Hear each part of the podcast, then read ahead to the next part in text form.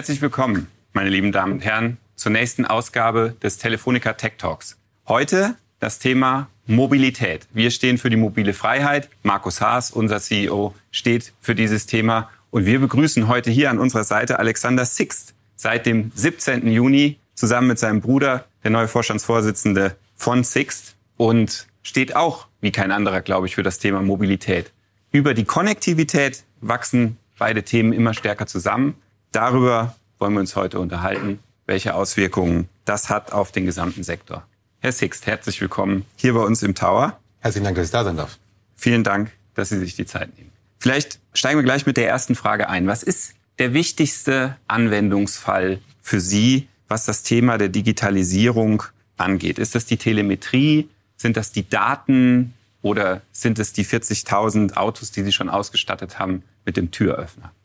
Also Technologie war für uns immer schon ein ganz entscheidender Faktor. Mein Vater hat es mal vor Jahrzehnten, glaube ich, lustigerweise gesagt, wir sind ein IT-Unternehmen mit einer angeschlossenen Autovermietung. Und in der Tat haben wir speziell auf diesem Sektor extrem viel investiert in den letzten Jahren. Ähm, als wir 2009, als ich angefangen habe, hatten wir knapp 100 Entwickler. Jetzt sind wir bei über 900 Entwicklern in vier Entwicklungszentren, äh, die über die Welt verteilt sind. Und wir sind sehr stolz darauf, dass wir am Ende des Tages unsere Technologie selber entwickeln, unseren eigenen Code schreiben. Jede Software, die wir im Haus haben, ist selbst entwickelt. Und das ist, glaube ich, die Überlebensader für unser Geschäft am Ende des Tages. Und das kann man auch ganz schön sehen. Wir waren früher ein, sagen wir, sehr deutschlandbasierter Automieter und haben uns in den letzten zehn Jahren zu einem internationalen Mobilitätskonzern entwickelt und konnten dabei eben auch Umsatz verdoppeln und Ergebnis knapp vervierzehnfachen in den letzten zehn Jahren. Vor Corona möchte ich dazu sagen.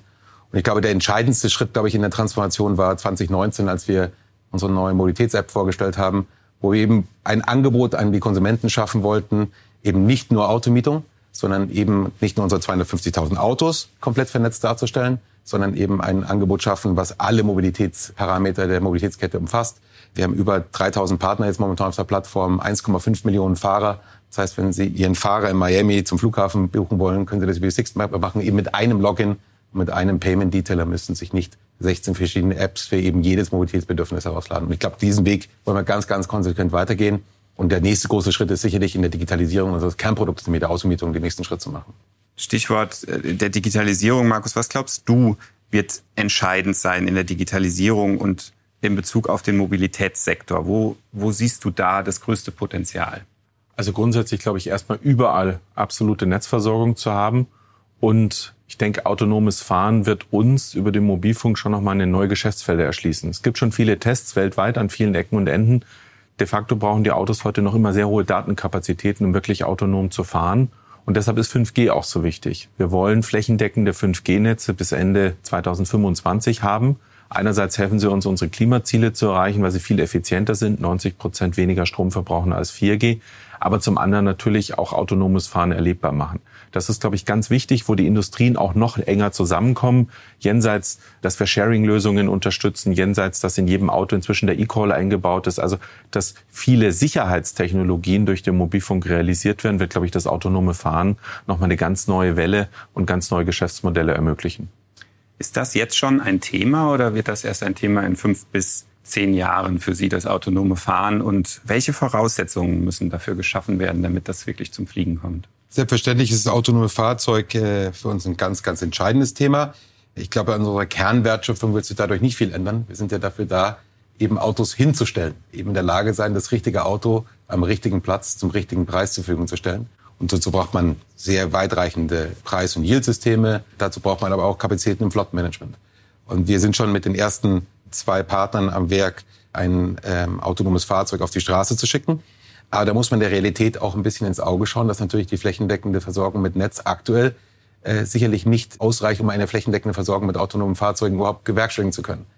Und ich glaube, da ist ganz wichtig, dass wir eben im partnerschaftlichen Ansatz auch mit Netzbetreibern arbeiten.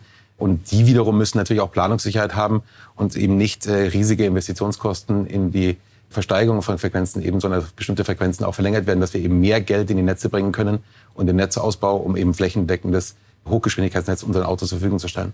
Nun stehen wir kurz vor der Bundestagswahl, Markus. Ähm, es scheint so, als ob sich die politische Gemengelage etwas verändert und auch ja die regulatorische Seite schon im Vorfeld durch die Novellierung des Telekommunikationsgesetzes. Was glaubst du, wohin geht da die Reise? Eher Richtung Verlängerung? Geht es weiter wieder so wie früher? Ja, oder was glaubst du, wird da passieren? Also was mich positiv stimmt, ist, dass eigentlich in allen Parteien, die potenziell eine Koalition bilden könnten, um eine neue Bundesregierung zu stellen, beste Infrastruktur ganz oben steht. Jenseits von unterschiedlichen Förderansätzen, die wir da sehen, sehen eigentlich alle, dass wir jetzt so schnell wie möglich letztendlich die Unternehmen, die investieren wollen, unterstützen wollen und auch müssen und letztendlich Bestandsfrequenzen, in die schon Milliarden investiert sind, letztendlich verlängern, um da nicht einen Rückschlag zu haben. Es geht ja darum, mehr zu investieren und letztendlich nicht dem Markt weiter Gelder zu entziehen. Es ist zu früh, wir müssen jetzt abwarten, was bei der Wahl rauskommt, was dann letztendlich auch im Rahmen der Verfahren der Bundesnetzagentur final entschieden wird. Aber der Grundkonsens, dass wir eher mehr investieren müssen, weil wir brauchen als Deutschland die beste Infrastruktur.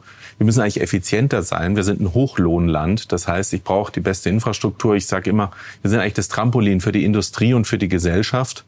Und ähm, heute nutzt schon jeder zweite Privatkunde unser Netz in diesem Land, also über 45 Millionen Menschen. Und ich glaube, denen noch mehr Möglichkeiten zu geben und gleichzeitig klimaneutraler zu werden, da kann es eigentlich nur eine Antwort geben, Frequenzen zu verlängern. Aber jetzt warten wir natürlich erstmal die Wahl ab. Was wäre denn Ihr Wunsch an die Politik? Welche gestalterischen Rahmenbedingungen müssen denn für Ihre Branche gesetzt werden, um sich noch stärker entfalten zu können? Also jetzt haben Sie ja gerade Aufmerksamkeit erregt wieder mit einer, einer neuen Werbung, was die Grünen angeht. Und das hat ja eine lange Tradition in Ihrem Haus. Also was wäre Ihr Wunsch? Für den September? Immer ganz lustige Frage. Es war, die, glaube ich, die erste Frage beim CEO-Wechsel, ob wir diese Kampagne noch weiter fortsetzen und das trauen. Ich glaube, das war schon immer Markenzeichen von uns, dass wir lieber später um Vergebung bitten als vor um Erlaubnis. Und ich glaube, das kann man uns zumindest nicht vorwerfen. Wir haben auf jeden Fall Werbung gemacht mit Politikern über alle äh, Fraktionsgrenzen hinweg. Ich glaube, die Union ist besonders gut bei uns weggekommen. Aber ich glaube, das ist Satire und ich glaube, das ist im politischen Diskurs absolut erlaubt und muss auch erlaubt sein. Aber Wissen Sie, am Ende des Tages ist, glaube ich, die Aufgabe der Wirtschaft, Alternativen zu schaffen. Eben äh, Alternativen für die Menschen auf ein energieeffizientes und schadstoffarmes Medium eben auszuweichen. Und die erste Aufgabe der NE-Schrei ist nicht eben nach Fördergeldern der Politik, sondern wir müssen ein Angebot schaffen, was die Politik eben unterstützen kann. Und da sehen wir uns natürlich als Vorreiter der Sharing Economy, dadurch, dass wir eben mehr Menschen in ein Auto packen, als ganz, ganz großen Enabler der digitalen Transformation unserer Mobilitätswende. Und natürlich würde ich mir wünschen, dass äh, Multiplikatoren wie wir, die eben ja ganz viele Menschen in die Erfahrung bringen der Elektromobilität, stärker natürlich hier unterstützt werden, weil am Ende des Tages wissen wir alle, dass kein Medium so gut ein Auto verkauft als die bezahlte Probefahrt eben in einem Mietwagen. Und das heißt, wir sind sicherlich ein Enabler für den Ausbau der Elektromobilität in Deutschland. Die Mobilität hat natürlich in letzter Zeit ein bisschen gelitten angesichts der Corona-Pandemie, in der wir immer noch sind. Blicken wir mal auf die zweite Jahreshälfte, Markus. Was, was glaubst du, wie wird sich die Mobilität entwickeln, ja, was das Thema Geschäftsreisen angeht, aber auch die Rückkehr in die Offices? Also ich denke, was wir im Moment sehen, ist, dass viele Unternehmen auf hybride Modelle gehen, was aber auch für die Unternehmen natürlich die Herausforderung mit sich bringt, dass ich äh, Arbeitsplätze vorher halte für die gesamte Zeit und ähm, wenn ich mir die Verkehrsentwicklung anschaue, und wir haben ja auch während der Krise dem RKI die Mobilitätsdaten anonymisiert geliefert, um zu sehen, halten sich die Menschen an die Regeln, halten sie sich nicht so an die Regeln. Und diese Daten können wir jetzt natürlich auch nutzen, um so Verkehrsprognosen zu machen. Also wenn zum Beispiel ab September Dienstag, Mittwoch, Donnerstag alle um 8 Uhr ins Büro fahren und das vermutlich noch eher mit dem Auto oder mit dem Fahrrad oder mit einem individuellen Verkehrsmittel, aber nicht mit, mit der U-Bahn und nicht mit dem Bus, dann ist es, glaube ich, äh, sehr klar, dass wir einen Verkehrskollaps in vielen Städten erleben werden, weil natürlich auf diese sehr enge, auf drei Tage begrenzt und dann alle, aber noch mit mehr Autos letztendlich die Verkehrswege nicht ausgerichtet sind. Das heißt, jetzt hier schon voraussehen zu überlegen, müssen alle um acht zum Arbeiten anfangen, kann ich da nicht andere Lösungen finden? Montag und Freitag sind auch schöne Tage im Büro, ne? kann ich auch genauso produktiv sein. Das heißt, all diese Dinge, da sind auch Arbeitgeber jetzt gefordert zu überlegen, dass letztendlich unser Verkehrssystem in der Lage sein wird, mit den neuen Anforderungen mit hybriden Arbeiten umzugehen. Ich bin da ganz zuversichtlich, da gibt es gute digitale Lösungen die kann man nutzen. Viele Unternehmen haben schon eingeführt, wir auch, dass ich den Arbeitsplatz über die App buche, dass ich genau weiß, wie die Belegung ist, äh, dass nicht also alle dann an einem Stockwerk zusammen sind um letztendlich auch in Zukunft die Hygieneregeln einzuhalten. Aber wir werden kurzfristig, glaube ich, schon eine große Herausforderung haben.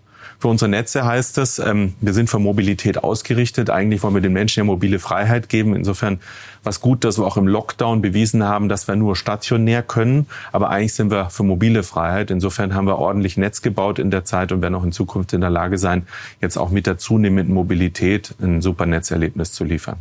Wie hat sich denn die Pandemie auf Ihr Geschäft ausgewirkt, äh, Herr Sixt? Und was glauben Sie nach vorne? Also auch was die Digitalisierung angeht. War das ein Brandbeschleuniger, die Pandemie? Und was glauben Sie, wie sich die Mobilität entwickelt in der Zukunft? Ja, dass wir als Teil der Reisebranche, als Industrie jetzt nicht gerade Gewinner der Pandemie waren, schließt sich, glaube ich, jedem. Wir haben äh, 2020, vor allen Dingen so im zweiten Quartal ab März, eine ganz, ganz schwere Zeit gehabt, die uns als Unternehmen, aber vor allen Dingen auch unsere Mitarbeiterinnen und Mitarbeitern unfassbar viel abgewonnen hat. Wir hatten im März teilweise kompletten Stillstand an den Flughäfen.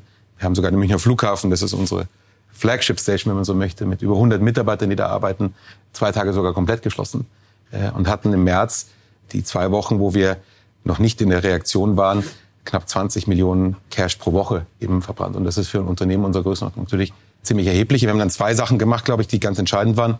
Mehr auf der einen Seite, und das ist, glaube ich, der Vorteil unseres Geschäftsmodells, da wir knapp 80 Prozent der Kostenbasis eben voll variabel ist, äh, unser Fuhrpark nämlich, die Kosten erheblich nach unten schrauben können, haben im Gesamtjahr über 1,2 Milliarden Kosten reduzieren können, was recht erheblich ist. Und das auch in relativ kurzer Zeit, sodass wir schon im dritten Quartal, unserem natürlich stärksten Quartal auf die Sommersaison, wieder ein positives Ergebnis schreiben konnten mit knapp 70 Millionen Ergebnis, was ich eine unfassbare Leistung finde, auch von unseren Mitarbeiterinnen und Mitarbeitern. Und haben aber zeitgleich eben auch auf Wachstum gesetzt. Und ich glaube, das ist der entscheidende Faktor. Auf der einen Seite Kosten runter, aber auch Wachstum. Das erste, was wir gemacht haben, wir haben unsere Tech-Kapazitäten ausgebaut. Wir haben 10 Prozent der Entwicklerkapazitäten mehr wie 2019 in 2020 aufgebaut und planen das auch in den nächsten zehn Jahren kontinuierlich weiter zu treiben. Das zweite, wir haben ganz strategische Akquisitionen in den USA getätigt, unserem größten Wachstumsmarkt der uns über viele, viele Jahre der Wachstumsmotor für unser Unternehmen sein wird und jetzt schon Umsatzrenditen abwirft, die wir noch 2019 für nicht möglich gehalten haben. Und das Dritte, was wir gemacht haben, ist, wir haben auf die Anforderungen der Menschen, was Sie auch gerade gesagt haben, eben nach individueller Mobilität reagiert und haben ein Autoabonnementmodell äh, mit Six Plus in den Markt gerufen, wo man eben die Flexibilität des Autobesitzes hat, ohne eben ein Auto besitzen zu müssen. Weil am Ende des Tages ist, glaube ich, die Flexibilität das, was die Menschen am liebsten wollen. Im Sommer ein Cabrio fahren oder im Winter ein SUV oder im Sommer gar kein Auto zu haben, wenn ich eben im Fahrrad eben auch in die Arbeit fahren kann. Und dieses Angebot hat sich wirklich spektakulär durchgesetzt, sodass wir jetzt auf Runrate umsetzen, nördlich der 150 bis 200 Millionen Euro sind. Und das für ein Produkt, was wir innerhalb von drei Monaten in der Krise konzipiert haben. Auch da wieder mein großer Dank an unsere Mitarbeiter und Mitarbeiterinnen, die das ermöglicht haben. Markus, was glaubst du, wie werden Industrien noch stärker zusammenwachsen, wenn 5G wirklich komplett ausgerollt ist. Intermodale Modelle. Wie wird sich deiner Meinung nach die Mobilität oder der ganze Sektor da, da verändern? Was wächst da zusammen? Also ich glaube, im ersten Schritt muss, glaube ich, noch mehr Geräte und noch mehr Sensoren ans Internet bringen, weil wir haben natürlich immer noch viele Ressourcen, die leer stehen. Ja? Es gibt immer noch viele Taxifahrer, die warten auf Gäste, aber die könnten in der Zeit vielleicht Lebensmittel von A nach B fahren. Das heißt, mit 5G kann ich innerhalb von einem Quadratkilometer eine Million Sensoren oder Endgeräte verknüpfen. Mit 4G waren das nur 10.000. Zum Beispiel bei Massenereignissen in Zukunft, wenn wir die hoffentlich wieder haben werden, kann jeder Videos oder Fotos schicken. Also ich habe keine Restriktionen mehr, dass die Netze letztendlich äh, eingeschränkt sind. Und wenn ich letztendlich überall Sensoren habe, an Fahrrädern, an allen möglichen äh, Gegenständen und letztendlich auch die gesamte Logistikkette abbilden kann, dann kann ich natürlich auch digital durch die Daten, die ich dann generiere, noch viel effizienter die Wertschöpfungsketten der gesamten Industrien verknüpfen. Wir sind immer noch sehr stark sozusagen in Silos. Es ist auch die Industrie organisiert, sich auf die Automobilbranche, die Chemie, die Maschinenbau und alle oder die Dienstleistungsbranche.